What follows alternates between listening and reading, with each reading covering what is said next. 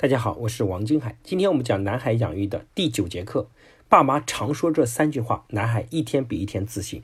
经常有家长反馈说，自家儿子总是畏畏缩缩，稍微有点挑战的事就不愿意去做，还没隔壁家的女孩子勇敢，怎么办呢？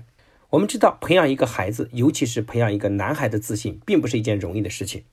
很多父母都希望自己的孩子勇敢自信，所以当孩子表现出缺乏勇气、想要退缩的时候，他们就会感到无比的焦虑，所以忍不住数落孩子，拿他和别人家的孩子比较。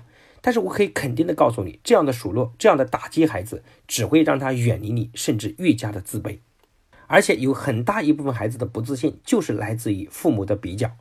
也许你是有苦无心，但是你的数落会像魔咒一样，在孩子的未来生活中如影随形。到时候你又忍不住担忧，我的孩子为什么没有自信呢？所以，如果你家是男孩子，你需要对孩子说以下的三句话，保证你的孩子一天比一天更加自信。第一句话就是跟男孩子说：“你能做到吗？”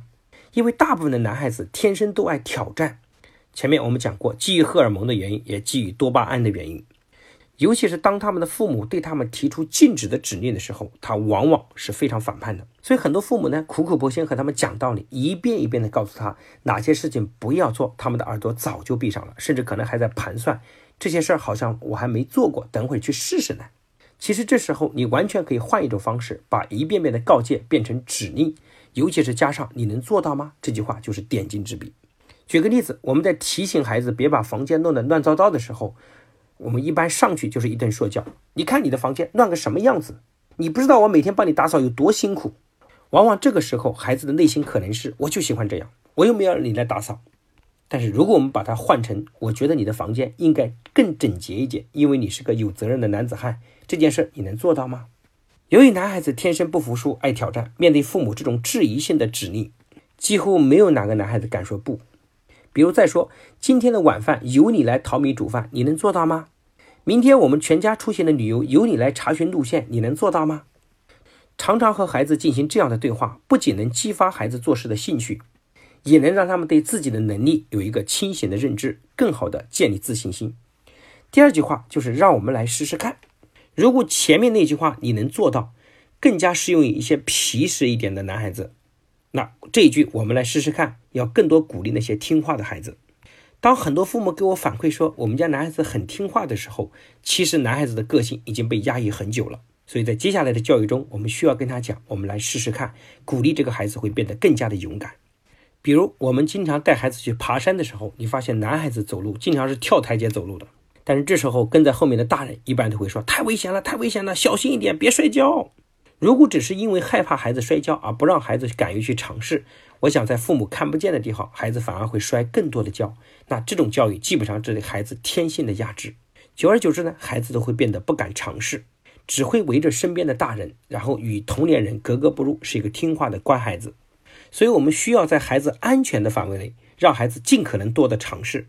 比如说，当孩子觉得五公里太远不想走，我们就说：“来，我们一起试试看吧。”当孩子开始不会游泳，也不敢游泳，我们就告诉他，我们再试试看，让孩子在一次次实践中感受到他们自身在不断的进步和不断的成长，孩子就更加敢于去尝试，这样孩子就会变得更加的勇敢和自信。我们在前面给各位分享过，成功会带来更多的成功。第三句话给各位父母的建议就是我相信你。各位请记住，讲这句话的时候，不只是语气，也不只是你的语言，更重要是你的表情和肢体，能让孩子感受到你对他的信任。父母对孩子的信任是孩子最大的内驱力。我们经常讲“士为知己者死，女为悦己者容”，其实背后也是信任的力量。但是现实中呢，我们很多父母总是习惯用讽刺和打击的方法，甚至是恐吓的方法，因为这个方法呢在前期有效，但是后期的隐患非常的大。你怎么这么笨呢？你再这样弄，我就不要你了。这种方法早期有用，所以很多父母就习惯了经常使用它，最后隐患非常的大。而实际上，孩子真正需要的是我相信你。尤其是孩子在面对困难，他表现非常胆怯，但是又不肯承认，所以显得非常逆反和格格不入的时候，这样的孩子需要的不是父母一次次的打击和比较，而是跟他讲我相信你。因为孩子需要的是帮助。